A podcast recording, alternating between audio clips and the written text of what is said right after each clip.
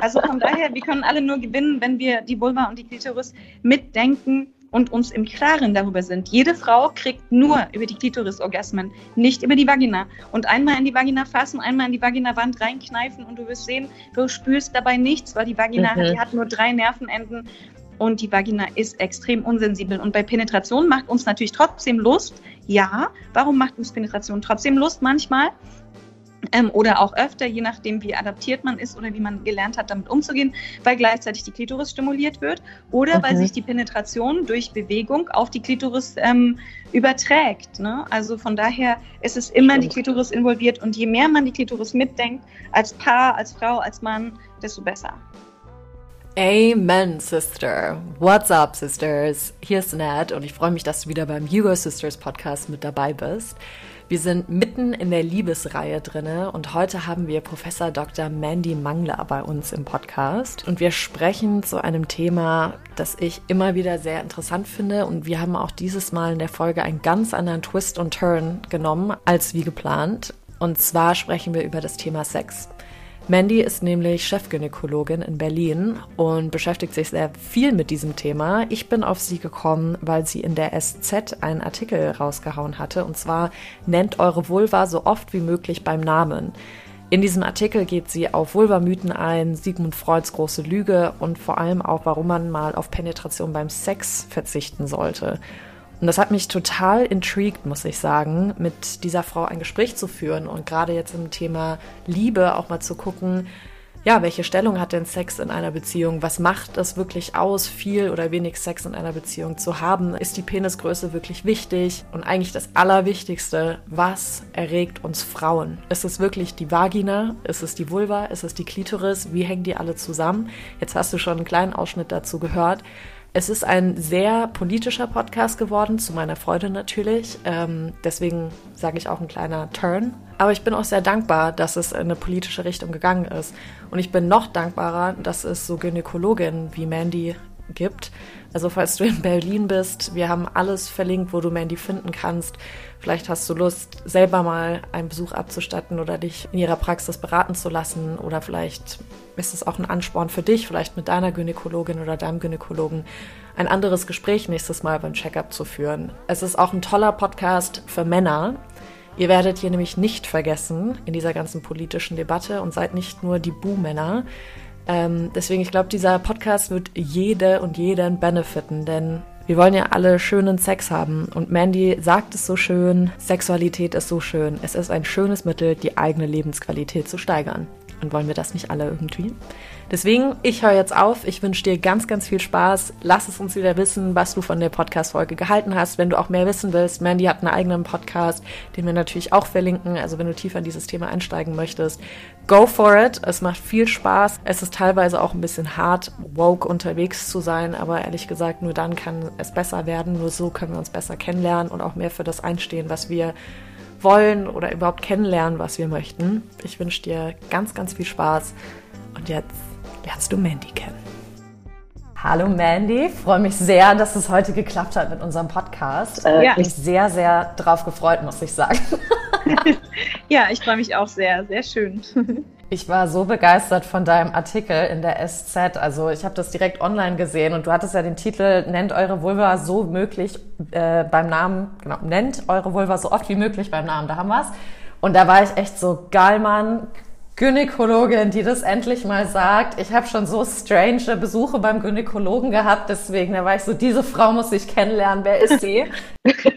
deswegen umso schöner, dass wir heute hier sitzen und ein bisschen über Vulvamythen und Sex und Intimgesundheit und so sprechen. Ein Thema, was ich sehr wichtig finde, wo ich auch schon mich sehr viel mit beschäftigt habe. Deswegen sehr cool, dass du dabei bist heute. Ja, finde ich natürlich auch ein Thema, was, oder ist ein Thema, was mir sehr gefällt.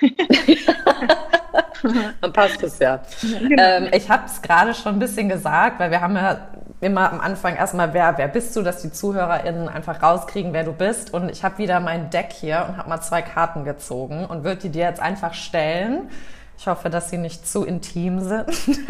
die erste wie, Frage ist, sozusagen. Genau. Die erste Frage ist, wenn es etwas auf der Welt gäbe, die das oder die du verändern könntest, was wäre das? Ähm, ja, naja, wegen, also so im Allgemeinen natürlich so eine insgesamten ähm, weltpolitischen Fragen wie Frieden und alle verstehen sich gut, aber was ich glaube, was äh, die Struktur sehr gut verbessern würde, wäre, wenn Frauen in mehr strukturelle Positionen kämen und mehr Machtbewusstsein leben würden und dadurch auch die Spielregeln mitbestimmen. Ich glaube, wir Frauen würden zum Teil eben auch strukturell dem Globus ganz gut tun insgesamt, mhm. wenn wir mehr in Machtpositionen wären. Das würde ich gerne ändern, ja. Ja, da bin ich zu 3000 Prozent bei dir. Und die zweite Frage musste ich jetzt lachen, als ich sie gezogen habe, weil es perfekt zu dieser Folge heute passt. Und zwar ist die Frage, gab es in deiner Erziehung sexuelle Aufklärung? Und wenn ja, wie hat die ausgesehen? Ja, nein, nicht so. Also ähm, meine Mutter hat mich jetzt nicht so aufgeklärt. Also es gab jetzt nicht dieses klassische Aufklärungsgespräch, wobei ähm, ich glaube, das ist auch gar nicht so gut, sondern es wäre ja gut, wenn es sich so durch die ganze Erziehung so ziehen würde, dass man mit den Kindern immer ganz offen über Themen, die sie bewegen und Fragen, die sie haben, spricht und da Sexualität und auch Vulva und so eine Sachen einfach beim Namen nennt. Zumindest habe ich das bei meinen Kindern, tue ich das so und glaube, als besser als so ein, ein zentrales Aufklärungsgespräch. Nee, also es kam eher zu kurz, sage ich mal. So, ne? Das man muss ich mir dann so mühsam erarbeiten. ja, ja, voll. Ich ja, weiß das auch noch bei mir. Viele. Es war furchtbar. Unsere Biolehrerin hat damals einfach nur gesagt, sie möchte nicht drüber reden. Wenn wir was wissen wollen, sollen wir die Bravo lesen. Äh. Dr. Sommer, good old Dr. Sommer. Und dann hat sie gesagt, wenn wir das erste Mal Sex haben, sollen wir an sie denken und ein Kondom benutzen. Und sie war halt so super alt, ungepflegt. Und alle waren halt so, oh Gott, bitte nicht, bitte nicht.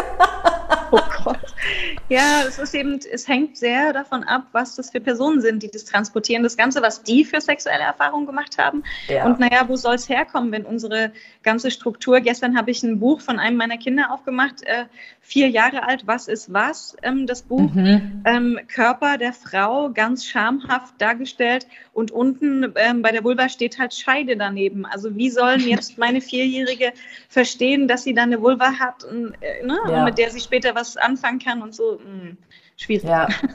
Nee, bin ich voll bei dir. Also bis ich auch verstanden habe, dass es eigentlich Vulva heißt. Mhm. Also das ist jetzt auch nicht lange her, ne? muss man ja. auch einfach mal sagen. Und ich bin jetzt 32 und irgendwie finde ich sehr erschreckend, mhm. wie wenig man über seinen eigenen Körper dann doch weiß. Und das ist ja. ja eigentlich komisch, weil in dem hausiert man ja tagtäglich. Und äh, dann, der nimmt ja auch so viel auf, der gibt dir andauernd Signale, wenn du in Beziehung mit jemandem bist, ja, auch gerade beim Sex dann oder wenn du verliebt bist.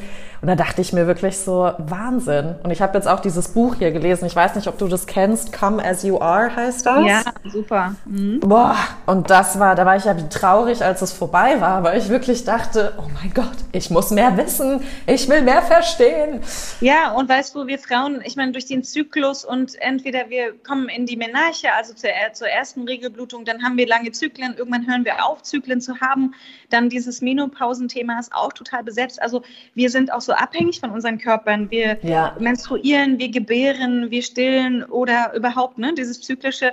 Und wir brauchen alle eigentlich einen ermächtigten Blick auf unsere Körper, auch mhm. noch mehr als Männer, weil wir sind dem noch mehr ausgeliefert als die Männer oder damit konfrontiert, vielleicht nicht ausgeliefert, ist ja auch was sehr, sehr, sehr, sehr Schönes, ist ja gar nichts ja. Defizitäres, ist was sehr Schönes, Ermächtigendes, mit unseren Körpern gut umgehen zu können. Und dazu brauchen wir diese Information und die kriegen wir irgendwie nicht, weil die nicht vorhanden ist. Das heißt, wir müssen uns die mühsam irgendwie besorgen.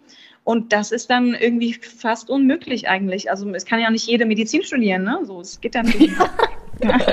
Wäre schön, aber nee.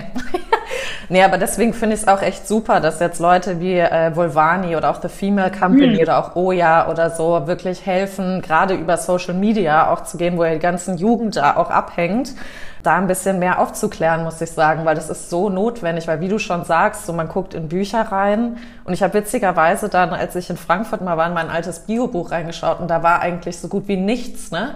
Also es war einfach nur Brust oder Brüste und auch Scheide. Und das war's. Und beim männlichen Körper war ganz viel gezeigt. Ja. Und da habe ich mir echt gedacht, so, hä, wie kann das denn sein? Und wenn du dich dann mal reinliest, ja klar, die ganze Medizin hat ja auf dem männlichen Körper und Organismus erstmal am Anfang beruht und jetzt habe ich das Gefühl, kommt der weibliche Körper erst mit dazu. Weißt du, das geht halt damit los, dass wir Frauen, wir durften überhaupt nicht studieren zum Beispiel. Das heißt, wir wurden aus der Medizin zum Beispiel richtig strukturell rausgehalten. Wir, wir dürfen jetzt seit 110 Jahren erst Medizin studieren. Und wir haben jetzt, äh, wir haben jetzt 17 Prozent der Führungspositionen sind durch Frauen besetzt. Ne? Also ganz wenig. Ja. Und in diesen ja. 110 Jahren haben wir quasi, trotzdem haben wir versucht, irgendwie mit der Struktur klarzukommen. Ähm, und Männer geben immer noch den Ton an und so. Und ich finde es total krass, zum Beispiel Scheide, das Wort. Mich macht es total fertig, das Wort Scheide, weil ähm, also Scheide ist was, wo man das Schwert reinsteckt, ne? Schwertscheide, daher kommt Boah, das. stimmt. Also, wow. Ähm, und wir, die Scheide, also die Vagina, die ist für uns gar nicht relevant, gar nicht relevant für unsere Sexualität. Für uns ist die Klitoris und die Vulva sind relevant und jeder kann ja mal in seine Vagina fassen und da so reinkneifen in die Seite. Man spürt mhm. da gar nichts. Die Natur mhm. hat da ganz wenig Nerven hingemacht in die Vagina damit die Geburt, die eh schon wehtut, nicht noch mehr wehtut, gibt es da wenig Nerven. Sehr sensibel wow. hingegen ist die Klitoris und die Vulva. Ja? Also ja. von daher, und äh, uns wird suggeriert, die Vagina ist unser Geschlechtsorgan. Nein, die Vagina ist nicht unser Geschlechtsorgan. Unser Geschlechtsorgan ist die Vulva und die Klitoris, also die Klitoris im Speziellen. Ja, das ja. ist das Äquivalent zum Penis oder der Penis ist das Äquivalent zur, zur Klitoris. Ja, genau. also von daher also die, die Vagina ist denkbar unwichtig für uns. Und ich habe nichts gegen Penetration, aber wir haben eine sehr penetrationsgesteuerte Sexu also Wahrnehmung von Sexualität. Und die ja. wird, wie gesagt, schon im äh, kleinen Buch meiner Vierjährigen transportiert, ne? damit wir es nicht vergessen. Wir sollen penetriert werden. Und das können wir wenigstens mal hinterfragen. Ne? Ja, das ist auch wichtig zu hinterfragen. Das ist auch so ein Thema, mit dem ich mich ganz viel beschäftige. Also auch jetzt gerade so 32 Jahre alt, gebärfreudiges Alter. Mhm. Es geht los, aber auch man merkt halt irgendwie, also was ich auch krass gemerkt habe, auch durch das Buch, ich finde, das Buch hat einfach, also dieses Come As You Are hat das so auf den Punkt gebracht. Und da habe ich mir so einen Satz rausgeschrieben, weil ich mich so damit identifiziert habe. Und das war, by the time I started my first sexual relationship, I was a sexual product processed and packaged for the pleasure of others. Oh, Too many women make their choices based not on what they like, but on what they believe their partner likes or what they've been told they should like. Und war also so das, das macht mir richtig Gänsehaut, wenn du das vorliest. Und es ist genau so, wie du das sagst. Ja. Ähm, oder wie du es vorgelesen hast, wir sind, wir Frauen, das ist also es ist eigentlich unfassbar. Unsere Körper sind irgendwie so allgemeingut, ja. Also mhm. unsere Körper werden fremdbestimmt. Das sieht man auch bei sexueller Selbstbestimmung bezüglich ähm, Schwangerschaften, Verhütung, Abtreibung und so, ja. Unsere Körper ja. sind politisch. Es ist total krass. Mhm. Unsere Körper sind politisch und sie werden munter, munter von allen anderen mitbestimmt und uns wird von klein auf suggeriert, dass wir die nicht, dass wir nicht in der Lage sind, die selber zu bestimmen. Und ich finde ja. das total verrückt. Also auch was du vorliest, wie uns suggeriert wird, dass wir dienen sollen, dass wir zur Verfügung mhm. stehen sollen, dass wir penetrierbar mhm. sein sollen und so. Halleluja. Hui. Also es ist ja, also mir wird da auch echt immer wieder schlecht. Ne? Ich habe auch gestern das Buch weitergelesen, Unlearn Patriarchy. Ich weiß nicht, ob du das kennst. Da hat jetzt Christina Lunz auch einen tollen Beitrag reingemacht, äh, zwar zu Politik, ne, aber da ging es, ich liebe diese Frau. die ist Wahnsinn, was die alles macht. Aber da hat sie auch nochmal geschrieben, da hat sie das eine Gesetz erwähnt, dass eben die Frauen natürlich in der Ehe auch immer waren und sie mussten den ehelichen Verpflichtungen nachkommen und durften nur arbeiten, wenn der Mann es zugelassen hat. Ne? Solange die ehelichen Verpflichtungen, wo Sex mit dazugehört hat, nicht äh, vernachlässigt haben. Und da merkt man schon, was das für eine Stellung einfach von der Frau auch im gesellschaftlich-politischen Kontext einfach ist. Und ja. das ist aber heutzutage immer noch, auch wenn dieses Gesetz jetzt weg ist, es schwingt aber irgendwie immer noch so ein bisschen in unseren Köpfen, von Frauen vor allem mit, ne? Ob das jetzt also von Generationen einfach immer weitergegeben wurde, weil wir müssen das ja auch erstmal brechen und jetzt mal hart gesagt diese Trauma auch überwinden. Aber ich merke das ja schon bei so, also ich kenne das auch noch von mir. Ich dachte früher, wenn ich ein Kondom nach einem Kondom frage bei einem Typen und der das dann nicht dabei hat, okay, gut, das ist meine Aufgabe. Und wenn ich dann keins hatte, dann war es so, okay, wenn ich jetzt was sage und wir keinen Sex haben, bin ich wie uncool. Weil du dann als Prüde wieder dargestellt wurdest. Weil du musstest als Frau eigentlich bereit sein, wenn du dann mit jemandem geknutscht hast oder was auch immer, dann im Prinzip auch Sex zu haben. Ne? Und das war, habe ich bei ganz vielen Freundinnen auch erlebt, die dann einfach gesagt haben, ja, wir haben das dann gehabt und dann hatte ich einen Pilz oder eine vaginale Infekt oder irgendwas. Oder bei mir war dann auch richtig schlimm, hatte ich mal Chlamydien. Mhm. Also da sind so Sachen, über die man ja auch gar nicht aufgeklärt wurde. Ne? Also was da eigentlich passiert und so weiter. Und da habe ich echt gemerkt, boah, wie wir einfach den Körper irgendwie hergeben. Natürlich machen die Medien da auch viel. Wenn du dir so Leute anschaust wie Pamela Anderson, die ja auch komplett einfach als Sexsymbol dargestellt wurde, ähm, aber eigentlich auch was anderes vorhatte. Aber es ist schon echt Wahnsinn. Also man muss sich das so vorstellen, dass wir Frauen brauchten die Unterschrift unseres Mannes in Deutschland bis in die 60er, 70er Jahre, wenn wir einen Job angefangen haben. Und der Mann konnte für uns autonom diesen Job kündigen. Gab es auch. Es gab Männer, die haben den, habe ich einen Bericht gelesen von einer Lehrerin, eine, eine, Studienrätin. Der Mann fand es doof, hat den Job für sie gekündigt, sie konnte nichts machen. Ähm, oh und aber was man nicht vergessen darf, also wir Frauen, wir waren schon immer durch die ganze Geschichte waren wir so Verhandlungsmasse in Kriegen, Allgemeingut, mhm. wir wurden erobert und so.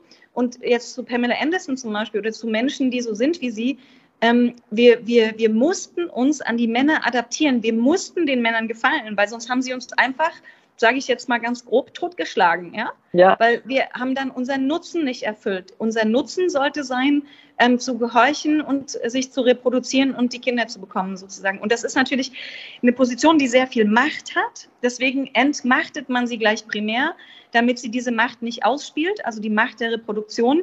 Und man entmachtet die Frau gleich primär, damit sie ähm, eben äh, funktioniert und äh, so mussten wir uns halt an Männer angleichen und da irgendwie auch eine Art von, das ist ja auch okay, eine Kooperation zwischen den Geschlechtern und so. Aber jetzt kommen wir in die Situation, wir können verhüten, wir sind nicht mehr ständig schwanger. Das ist ein sehr, ja. das erste Mal seit, seit 50, 60 äh, Jahren das erste Mal in der ganzen Evolution, dass wir nicht mehr die ganze Zeit schwanger sein müssen, wenn wir Sex ja. haben. Mhm. Und das ist ein Riesenvorteil. Und das ist natürlich jetzt, äh, können wir das alles selber steuern. Und jetzt sind wir halt auch zivilisierter, klüger und so weiter. Und ja. natürlich ist es ähm, dann, ja, das ist eine, das ist jetzt ein gesellschaftlicher Veränderungsprozess und der geht halt leider relativ langsam auch. Ja. Ja, es ist total interessant. Also ich habe die Pille auch vor, Gott, ich glaube jetzt fast vier Jahren abgesetzt. Und ich habe dann also echt von vielen Freundinnen auch die Reaktion bekommen, ja, aber was ist, was ist, wenn der Typ das da nicht mitmacht? Und dann war ich halt so, ja, dann macht er es nicht mit, aber dann ist er eh nicht der Richtige. Also, aber dieser Gedankengang, ne? Also, das ist, sollte ja eigentlich, Sex sollte vor allem ja eigentlich was sein, ähm, was so both ways geht, ne? einvernehmlich. Und ich hatte auch schon mit 14 einen sexuellen Übergriff, so wo ich, der halt überhaupt nicht einvernehmlich war. Deswegen, ich verstehe sehr gut, wie das ist, wenn das nicht so ist und habe dementsprechend auch seitdem immer mehr also erstmal viel mit Scham zu tun gehabt, weil ich immer dachte, das war meine Schuld, weil ich halt als Jugendliche sehr große Brüste hatte, eine sehr kleine Taille und halt dann dachte, oh Gott, jetzt muss ich alles verstecken und ich darf nicht zu, zu sehr zeigen. Aber dieses ähm, Körpergefühl für sich wieder zurückzugewinnen, also ich muss echt gewinnen sagen, was ja eigentlich schon krass ist, weil es einem wie weggenommen wurde, und diese Macht auch wieder darüber zu haben und auch sagen zu dürfen, hey, ich finde mich schön oder ich finde mich gut aussehen, ich fühle mich stark in meinem Körper, da merke ich immer noch, dass da sehr viele Hemmungen sind, auch für den eigenen Körper einzustehen. Mhm. Und da bin ich immer am Überlegen, wie wie kann man da was ändern? Und ich glaube, ehrlich gesagt, einer der ersten Schritte ist Bildung. Also gerade was du halt eben auch sagst, so zu wissen, wie heißen meine Körperteile, wofür sind die da, wie funktionieren die, was will ich überhaupt? Also ich glaube, das ist auch so ein ganz großes Thema, wo ich auch mit Freundinnen immer wieder drüber spreche und jetzt mittlerweile auch mehr mit Männern. Was gefällt euch denn eigentlich beim Sex? Was tut euch denn gut? Und selbst Männer sagen manchmal, ja, mhm. keine Ahnung, halt schnell und so. Und dann bin ich mal so, ja, aber macht das wirklich Spaß oder so, tut das gut? Und dann merken die auch nach einer Weile so, nee, das ist auch das, was so von der Pornoindustrie zum Beispiel irgendwie vorgegeben wurde und so. Also wir wissen alle irgendwie gar nicht mehr, alle sind, wir sind alle verloren. Wir wissen alle gar nicht mehr, was wir wirklich mögen. Und ich hatte jetzt auch mit einem Freund von mir, wir haben uns da mal hingesetzt weil er halt sich sehr dafür interessiert, dass ich mich damit die ganze Zeit beschäftige. Und er meinte dann so, ja, aber dann erklär mir doch mal so bei euch Frauen, was ihr gut findet. Und dann musste ich total lachen, weil ich gesagt habe, ja, das ist ja kein one size fits all. Ne? Also, aber wirklich. Ja. Und dann haben wir halt echt überlegt, okay, ja, man muss halt auch in dieses Gespräch reingehen. Und ich glaube, da ist viel Hemmung, aber gerade weil eben die Bildung so ein bisschen fehlt, gerade auch mit der Klitoris, wo ist die Klitoris? Was soll die Klitoris? Ähm, was kann die Klitoris? Also, dass man da gar nicht mehr diesen Genuss hat, sondern wie du sagst, diese Penetration. Deswegen fand ich es auch total interessant, dass du meintest, man soll mal auf Penetration beim Sex verzichten. Also wie würde das dann aussehen? Mhm. Genau. Das wäre also auf Penetration zu verzichten. Also ich, ich wünsche mir manchmal, dass wir einfach mal ähm, die, die, die Sexualität, ähm, die für uns Frauen passen, passen würde, so reflektiert bekämen, wie wir die Sexualität, die für Männer passt. Also diese, wir sind sehr fixiert auf Penetration, Ejakulation. Ne?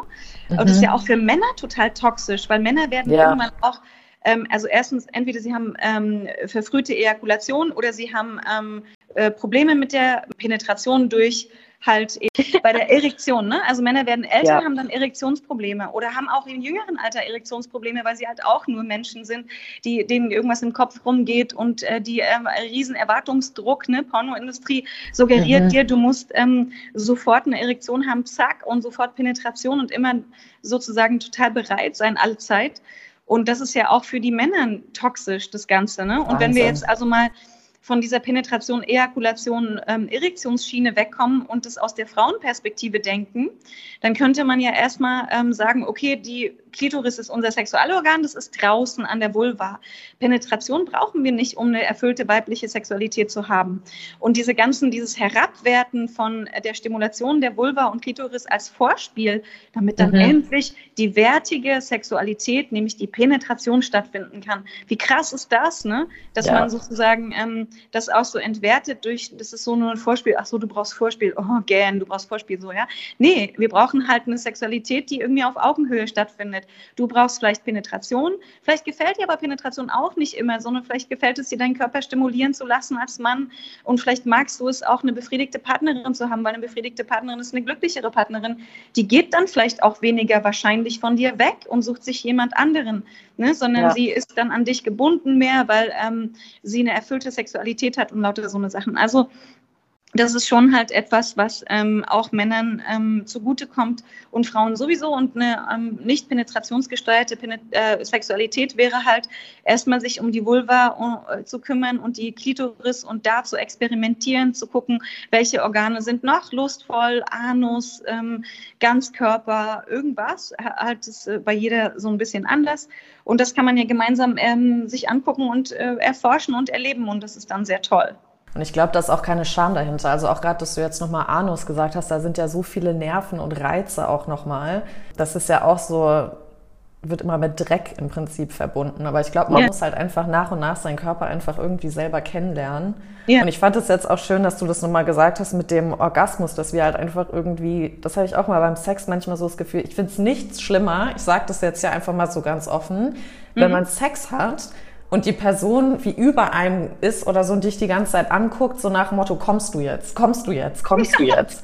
ja, das war ich gut? Ist, Bist du ja, genau. gekommen? Ja. Und ich bin dann immer so, man, darum geht es doch nicht. Nee. Ähm, nee, genau. Das ist natürlich auch diese Erwartungshaltung und immer dieses Optimierte und so, ne? Orgasmen immer. Äh, natürlich müssen wir nicht immer einen Orgasmus haben, aber Entschuldigung, wenn das Orgasmusverhältnis zwischen uns so ist, ähm, dass Männer halt äh, zuverlässig Orgasmen produzieren und Frauen nicht und wir eine Paarbeziehung haben, dann finde ich das jetzt nicht so optimal, ehrlich gesagt. Ja, dann kann, gibt ja. es Menschen, die sagen, das ist mir nicht so wichtig, besonders am Anfang von Beziehungen, wo Bindung noch eine große Rolle spielt und auch ähm, man vielleicht andere, das so genießt, mit der anderen Person zu sein. Da sagen viele, ähm, das ist mir nicht so wichtig, aber ich kann garantieren, dass das in der Beziehung irgendwann so sein wird. Dann wird man so die kleinen Nervereien der anderen Person kennenlernen und dann ist es essentiell, dass diese Person dich befriedigt. Weil wenn diese Person dich nicht befriedigt, nimmst du sie nicht mehr für voll irgendwann. Du findest mhm. sie dann irgendwann, ja, du findest sie einfach irgendwann nicht mehr gut und dann suchst du dir jemand anderen. Oder du äh, ziehst dich zurück in deine Sexualität. Das machen auch extrem viele Frauen. Die haben dann keine Sexualität mehr oder mit sich selber Sexualität oder suchen sich was anderes, was ihnen Lust macht im Leben. Ne? Und das ist so schade, weil Sexualität ist so schön und es ist ein, so ein schönes Mittel, seine Lebensqualität zu steigern. Und ich glaube, dass viele von diesen Frauen keine Sexualität haben, weil sie die Sexualität, auf die sie zugreifen können, die ist so männlich zentriert, dass mhm. sie einfach nicht zu ihnen passt. Und dann haben sie lieber mhm. gar keine Sexualität, ne? als da ständig zur Verfügung zu stehen, mühsam irgendwie Orgasmen zu erreichen, sich zu adaptieren und so weiter. Also keine Ahnung. Ich finde es schade, dass wir da nicht mehr auf Augenhöhe unterwegs sind und dass wir diesen Orgasmus-Gap, den es ja evidenzbasiert gibt, viele ja. Untersuchungen haben den jetzt bewiesen, heterosexuelle Frauen haben äh, um, zahlreiche Prozentpunkte weniger Orgasmen, irgendwie 60 Prozent Orgasmen im Vergleich zu Männern, die über 90 oder 95 Prozent Orgasmen haben. Und äh, ist es wirklich das, was wir wollen? Also ich kann mir das nicht vorstellen. Und da muss man halt auch ganz klar sagen, wenn man diesen Kompromiss eingeht, dass man mit einer Person Sex hat ähm, und sich dann irgendwo immer zu, wie gesagt, ähm, beruhigen muss und sagt, nee, das ist jetzt mir nicht so wichtig, kann ja sein für die Einzelne, aber es ist aus eigentlich äh, abzuraten davon. Dann lieber hinsetzen und sagen, pass auf, und das kann man auch nach 30 Jahren Ehe noch machen. Man sagen, du, pass auf, ich habe jetzt 30 Jahre mir das reingezogen und ich habe jetzt mal überlegt, eigentlich passt es nicht so gut ähm, für mich, aber wir können da gerne drüber reden. Wir probieren heute Abend mal aus, das so zu machen. Ich weiß auch nicht, wie es geht, aber fass mal meine Vulva an, lass mal meine Klitoris stimulieren und so. Und da kann die Person dann noch dankbar sein, dass man es nicht mit einem Nachbarn macht, ganz ehrlich. Ne? Ja. Weil der Nachbar es vielleicht besser macht. Also Entschuldigung.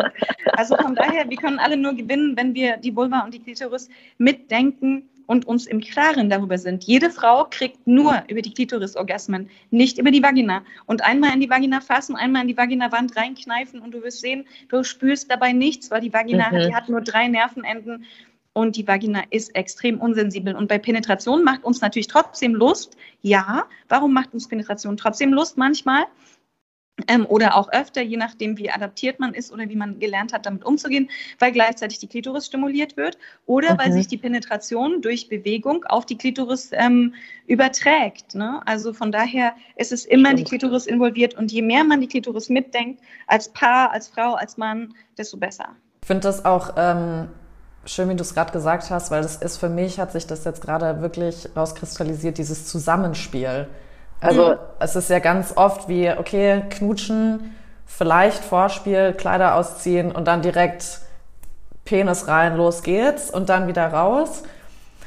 Und vielleicht noch Stellung wechseln, das macht ja auch alles Spaß, ne? Aber es ist wirklich dieses, den anderen kennenlernen, sowohl beim Mann als auch bei der Frau, ähm, finde ich, ist heutzutage, weil Sex ist ja so zugänglich. Also du kriegst es ja wie an jeder Straßenecke. Tinder ermöglicht dir am gleichen Abend noch einen One-Night-Stand.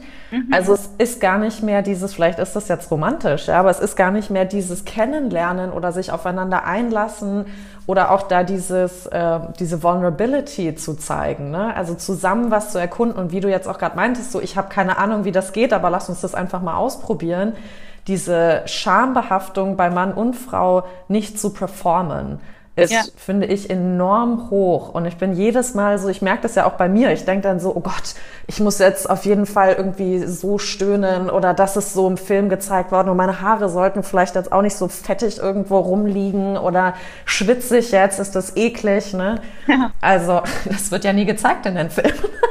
Ja, ja. Da merkt man aber einfach, mit was man aufgewachsen ist und was ich auch immer mehr merke und auch mit meinem Partner da besprochen hatte. Ich habe ihm immer gesagt, Vielleicht funktioniert dein Hormonhaushalt anders. Da muss ich auch sagen, ich kenne den männlichen Hormonhaushalt da jetzt auch nicht wirklich. Aber das halt einfach bei mir ist es so, ich muss erstmal mental runterkommen, um mich überhaupt sexuell einzulassen und ja. ähm, auf diesen Orgasmus-Train wie drauf zu springen. Und dann war er so ein bisschen so, ja, okay, was, was heißt das? Was machen wir da? So, der war schon animiert, da jetzt was zu machen. Aber da ist mir auch wieder aufgefallen, krass, die Männer wissen das auch einfach gar nicht. Ne? Und dann war es erstmal so, oh Gott, das hört sich nach Arbeit an. Ja, aber wie schön ist diese Arbeit? Also wie schön ist es, sich in einer anderen Person zu verlieren, in diesem Körper und den zu mhm. erkunden und wie toll ist es, den kennenzulernen und dann zu wissen, ja, ich, oder wie schön ist es, eine Beziehung zu haben, wo man weiß, ich werde da zuverlässig befriedigt. Ne? Ich befriedige ja. die andere Person und ich werde zuverlässig befriedigt, weil das ist natürlich ähm, etwas, wo man auch sich dann darauf verlassen kann und dann nicht irgendwie so denkt, hm, naja, werde ich heute Abend wieder frustriert sein oder ähm, wird es heute Abend schön sein, so, ne? Oder Und das ist natürlich irgendwie, das stärkt natürlich auch die, die Beziehung total ähm, und ja. wird vielleicht auch andere Defizite dann, ähm, ja, ähm, andere Defizite dann über andere Defizite hinwegtrösten. Keines perfekt. Wie stehst du aber auch zur Masturbation? Also gerade bei Frauen in Beziehungen, mir sagen da immer viele, nee, brauche ich nicht. Und ich denke mir aber immer, also ich habe eigentlich immer in Beziehungen auch noch masturbiert und dann hieß es immer, wirst du nicht befriedigt. Und ich so, nee, ich finde es aber auch wichtig, mit mir selber ja. zu sein, um immer wieder mal zu gucken, wer, wo bin ich, wie fühle ich mich, aber auch diese Verbindung mit meinem Körper zu wahren. Und ja, irgendwie habe ich auch gemerkt, ja. ja. Achso, ich habe einfach, nee, alles gut, du. Ich habe einfach nur das Gefühl, dass halt es auch so einen Stempel eben gibt, wenn du in einer Beziehung bist, wenn du wie masturbierst, gehört das schon fast zu Fremdgehen mit, mit dazu. Oder es heißt dann, die Beziehung läuft nicht gut, weil dann hast du ja nicht Sex oder dein Partner oder Partnerin besorgt es dir so nach dem Motto nicht richtig. Und das finde ich auch einen völlig falschen Ansatz. Also es ist ja auch total schön, mit dem Partner zusammen zu masturbieren irgendwie. Das ist auch nochmal eine ganz andere Verbindung. Und da ist aber auch, ich weiß nicht, ob ich, ich kenne es von mir auch, es braucht, es ist eine Hürde, das zu machen, weil ich finde, das ist so persönlich und irgendwie, ich weiß gar nicht, ob es Scham ist, aber irgendwie, man hat ja mit dem Partner Sex, ich weiß nicht, was es ist. Irgendwas ist da so eine Hemmung bei mir auch gewesen, wo ich echt dachte, wenn ich das jetzt mache, ist wie so eine komplette Offenbarung. Ja, genau.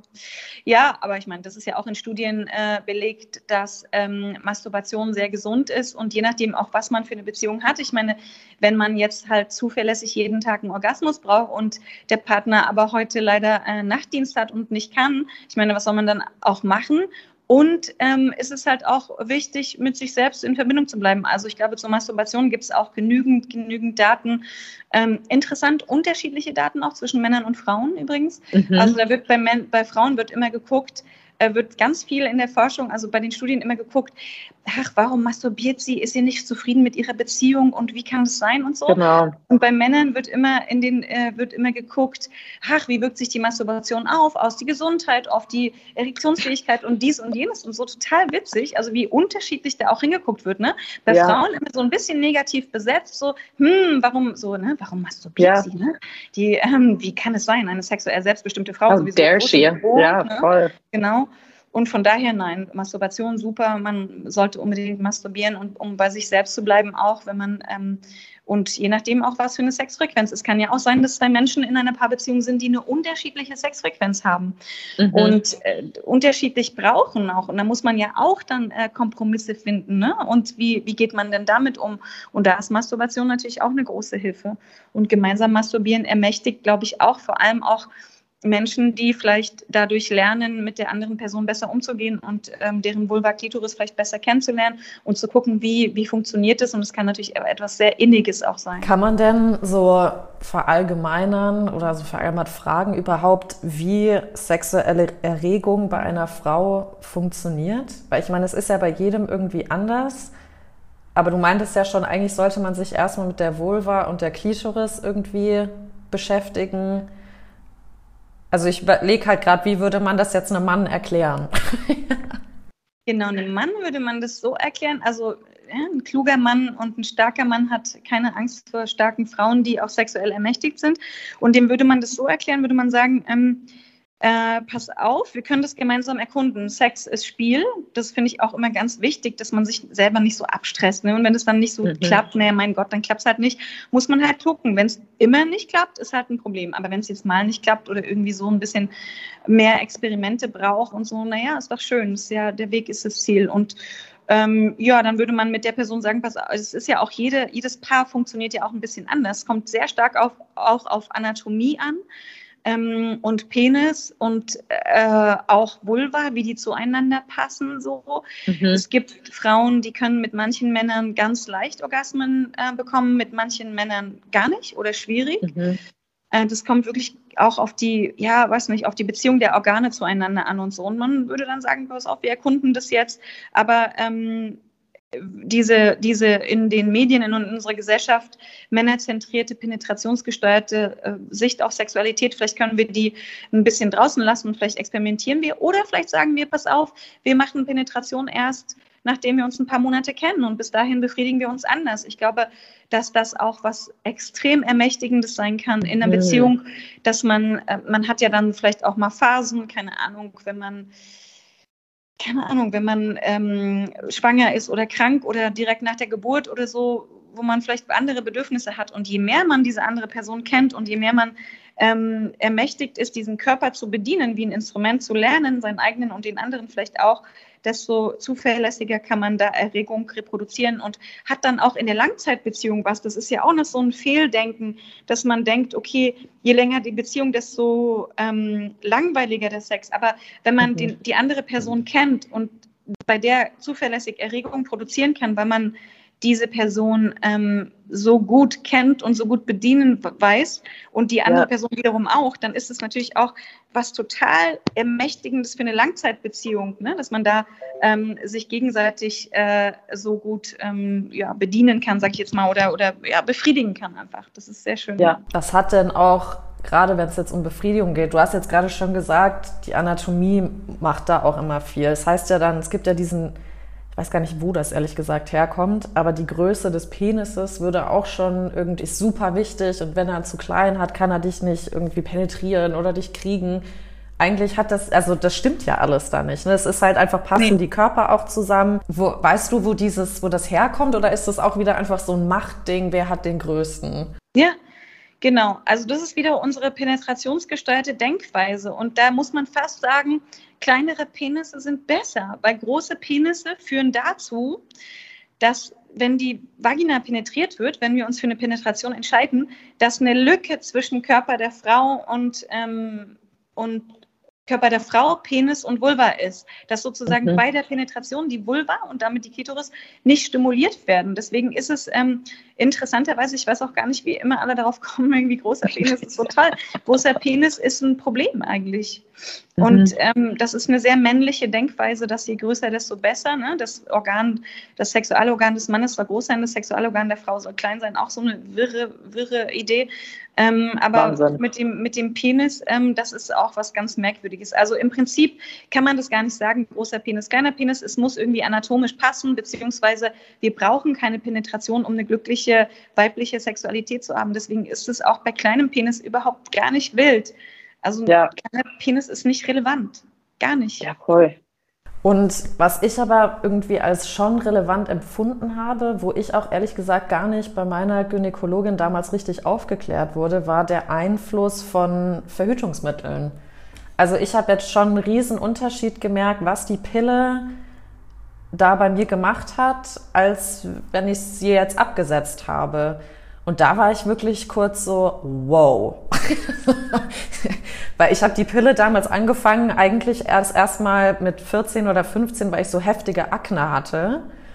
Und gar nicht, weil ich jetzt irgendwie einen Freund hatte und wir wollten irgendwie Sex haben, wo man sich eigentlich heute auch denkt, es gibt Kondome, aber okay. Ähm, aber das war dann so ganz klar, okay, ich bin jetzt 14, 15, wir gehen jetzt zur Gynäkologin und dann hat sie auch gleich gesagt, also es kam noch nicht mal von meiner Mutter, sondern sie hat dann einfach gesagt, ja, die Pille hilft gegen Akne, hat sie auch. Aber da war ich 15 Jahre auf dieser Pille drauf, ne? Und da habe ich wirklich gedacht, also Halleluja, Freunde, also das ist ja heftig. Und dann, das war ein ganz schöner Trip, da wieder runterzukommen, muss ich sagen. Also bis heute ist mein Hormonhaushalt auch noch so ein bisschen durcheinander. Aber welchen Einfluss nimmt denn die Pille gerade auf unser, auf unser Leben oder unseren Körper oder was machen die Hormone da? Also wir haben vorhin schon gesagt, die Pille ist im Prinzip was extrem Ermächtigendes. Ähm, ne? Wir können erstmal mhm. selbst bestimmen über unsere Verhütung. Ja. Verhütung wird immer nur uns Frauen in die Schuhe geschoben und es gibt quasi keine Forschung zu männlicher Verhütung oder ganz wenig, leider nur. Und ja. im Gegensatz zu extrem viel Forschung zur Pille der Frau, ja. Das ist auch ein, also für mich ein ganz, ganz deprimierendes Thema. Ja. Sozusagen, warum, warum zur Teufelin ähm, gibt Obwohl es keine nicht Forschung? Mal es gab doch mal eine, eine Pille für Männer. Das habe ich irgendwo gelesen, dass es sogar zuerst gab. Die hat sich nicht durchgesetzt genau. und dann ging es für die Frauen, da wurde oder? die Forschung abgebrochen, weil wegen Nebenwirkungen, Nebenwirkungen waren Libidoverlust und depressive Verstimmungen. Und da sind auch viele Frauen richtig mies draufgekommen, weil das sind die gängigen Nebenwirkungen der Pille für die Frau. Ne? Also, ja. aber okay, anderes Thema. Ähm, Verhütung ist eben auch etwas, was ähm, wir, die, wir haben jetzt erstmal die Pille gehabt, die hat uns sehr ermächtigt, sexuelle Selbstbestimmung, Freiheit, Absolut. reproduktive und so.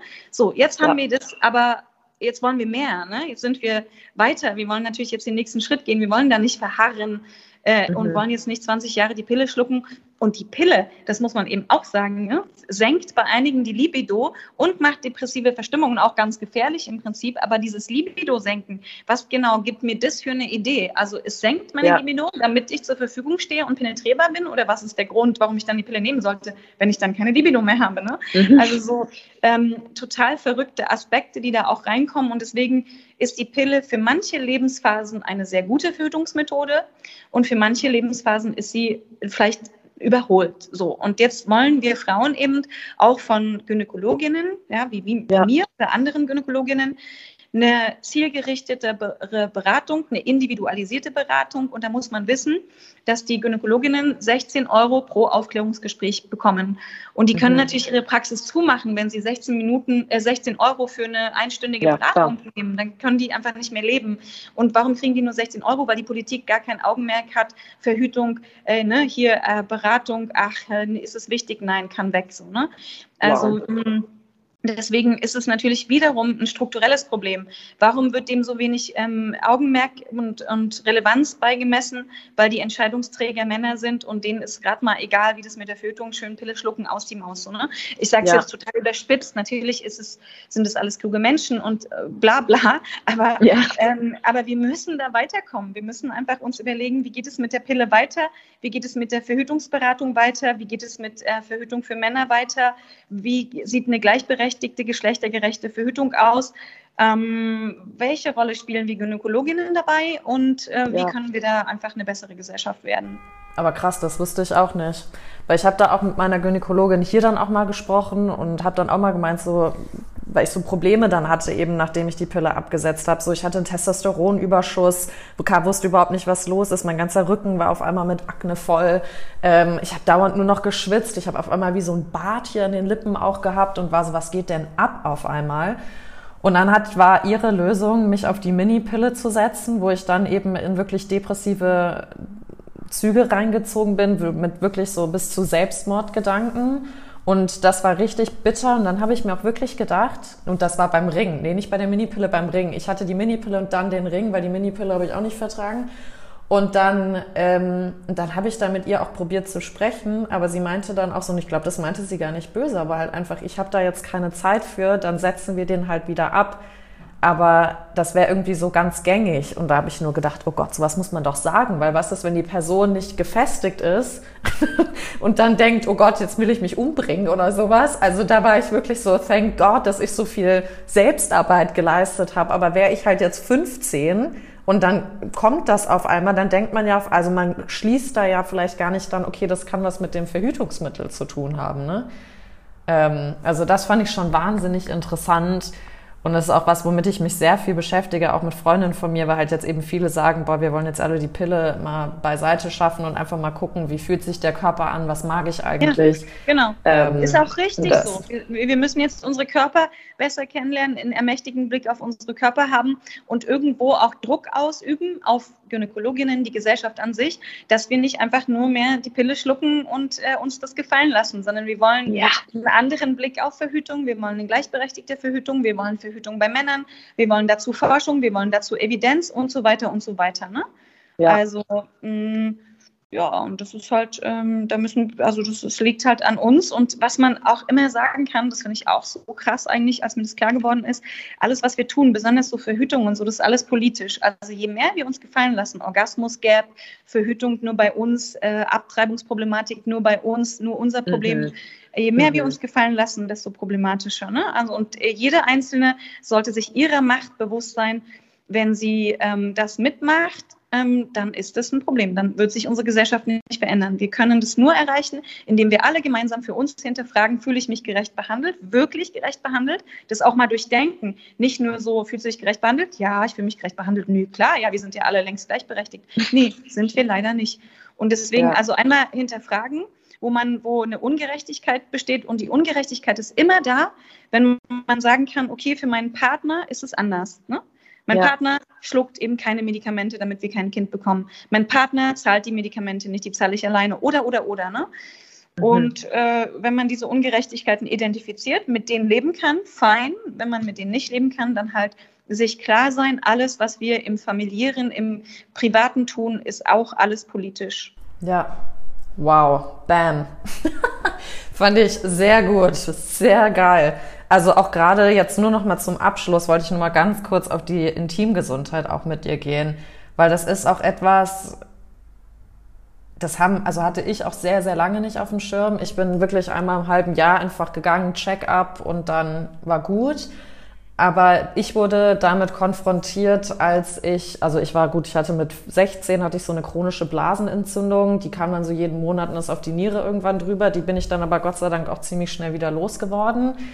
Ähm, aber ich hatte, wurde dann mit Chlamydien auf einmal konfrontiert und dann war ich bei der Gynäkologin. Es war ganz furchtbar. Ich hatte anscheinend Glück, weil man kann Chlamydien anscheinend, meinte sie gar nicht, ähm, also da ist nicht wie beim Pilzen Jucken oder sowas, so da gibt's keine Symptome anscheinend richtig für. Mhm. Und ich hatte einfach mit meinem Partner damals Sex und dann ist er aus mir raus und auf einmal war die ganze Decke voller frischem Blut, als hätte man gerade so ein Kalb geschlachtet. Und ich dachte wirklich so, Gott, das war's, meine wir haben jetzt meine Gebärmutter kaputt gemacht oder irgendwie sowas. Direkt ins Krankenhaus und dann hieß es so, nee, nee, Chlamydien. Ähm, und dann war ich noch nie davon vorher gehört. Und dann habe ich mir auch gedacht, oh Gott. Und dann hieß es ja, wir müssen jetzt sofort was machen, weil unfruchtbar und so weiter. Und da habe ich auch echt gedacht, scheiße, okay. Also, und seitdem bin ich eigentlich dran, ne? Also meinen Körper kennenzulernen, zu verstehen, was gibt es denn für Krankheiten, wie lassen die sich übertragen, aber ich, also ich finde das immer noch krass, dass da einfach nicht drüber gesprochen wird. Es ist ja auch bis heute, wenn du irgendwie sagst, boah, ich habe einen Pilz, das ist so i und du bist unhygienisch, du hast nicht aufgepasst, ähm, dass da einfach noch so viel ist und dass man auch Scham hat, das seinem Partner gerade in einer frischen Beziehung zu erz äh, erzählen. Obwohl das ja auch ganz häufig ist, wenn du dann das Kondom nicht mehr benutzt, dass du dann erstmal eine Blasenentzündung kriegst, weil sich da ja auch der pH-Wert dann mhm. ändert. Das sind alles Sachen, die habe ich dann halt so nach und nach mir selber irgendwie beigebracht. ja, genau. Siehst du? Du hast es dir auch versucht, selber beizubringen. Mhm. Ja, aber da wäre jetzt für mich einfach mal die Frage, gibt es denn überhaupt irgendwie eine, eine Taktik, Blasenentzündung, weil das haben echt viele Freundinnen von mir zu verhindern oder Pilzinfektionen oder wie auch immer. Also eigentlich sollten sich beide Partner einfach mal irgendwie auch gerade mit Chlamydien oder so mal vorher testen lassen, vielleicht wenn man das Kondom weglässt.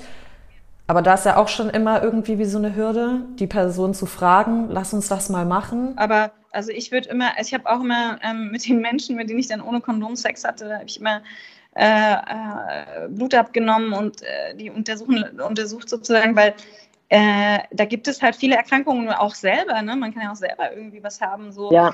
äh, viel besser, auch HIV-Test und alles. Und das kann man bei seiner Gynäkologin oder Urologin super machen. Dann macht man so einen Test, ist überhaupt nicht schlimm und dann weiß man, okay, jetzt können wir, wir haben uns entschieden, wir sind jetzt vielleicht eine Weile zusammen und dann können wir jetzt erstmal das Kondom weglassen, aber einmal ähm, einmal sich testen lassen, ist, glaube ich, ein guter Tipp.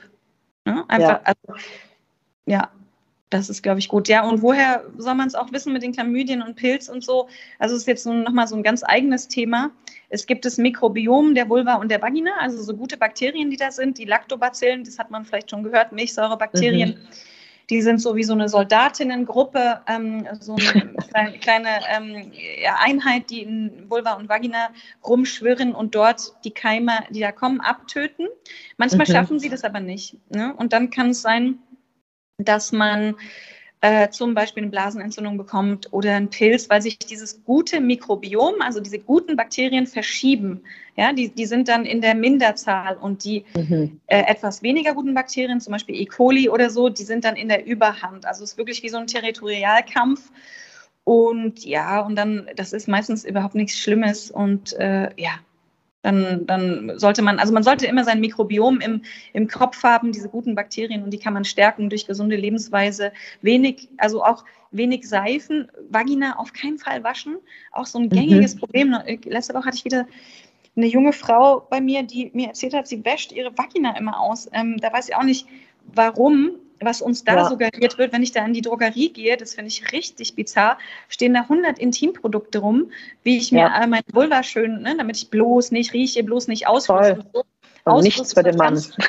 Genau, und diese, diese ganze Reihe, die können wir eigentlich rüberrutschen in die Männerabteilung, weil die brauchen nämlich wirklich Seife, um ihre Vorhaut, wenn sie eine haben, unter der Vorhaut zu reinigen, weil da haben sie nämlich ein erhöhtes Krebsrisiko, wenn sie da nicht reinigen. Ne? Aber wir Frauen oh, wow. halt nicht. Also und Ausfluss ist was Tolles, weil Ausfluss reinigt die Vagina und das ist alles ähm, ganz schön und deswegen braucht man da sich überhaupt keine Gedanken machen. Man kann es mit warmem Wasser abspülen, die Vulva, die Vagina auf keinen Fall, auch kein Wasser in die Vagina, sondern die mhm. Vagina einfach in Frieden lassen, die macht das ganz alleine. Ähm, und genau, und die, und die Vulva, die kann man mit warmem Wasser oder einer leichten Seife oder leichten Dusch, Duschgel von außen so ein bisschen säubern. Aber ähm, warmes Wasser tut es auch und bloß nicht irgendwie da äh, zu radikal vorgehen. Dann kriegt man nämlich erst recht Pilz und äh, Harnwegsinfekt und so und dann ist alles schwierig. Yes, been there, done that. Das ist auch vorbei, Gott sei Dank. Mandy, es war ein Wahnsinnsgespräch. Du hast eine Energie. Also ich wünschte, du wärst hier in München und meine Gynäkologin. Sonst komme ich einfach mal nach Berlin. Ähm, aber nee, wirklich. Also ich, ich bin so begeistert gerade. Du hast so viel zu sagen und zu erzählen und aber auch, also wirklich, das würde ich mir, wenn ich irgendwann mal Kinder habe, auch wünschen. Also für meine Töchter dann einfach eine Gynäkologin zu haben, wo man das Gefühl hat, ja, die ist im Thema drin, die klärt aber auch auf, die will was machen, die hat eine Meinung und das ist nicht einfach nur so, ich weiß, dass es auch als Arzt wahnsinnig hart ist. Das kann ganz schnell als Fließbandarbeit rüberkommen, aber ich meine, ihr habt ja auch nicht so viel Zeit und wie du auch gesagt hast, da ist auch viel Politisches mit dabei. Ja. Aber vielen Dank, dass du das machst, was du tust. Ähm. Und ja, du hast ja auch einen eigenen Podcast, habe ich auch mal ja. gesehen, oder? Und da, den verlinken wir natürlich auch. Da, wenn ihr da also noch mehr wissen wollt äh, zu diesen ganzen Themen, hört da mal rein. Verlinken wir aber auch hier in der Beschreibung. Und dann Mandy, dann sage ich einfach nur Danke. Das hat richtig Spaß gemacht. Und ähm, ja, vielen Dank dir. Super gerne. Bis bald. Ciao.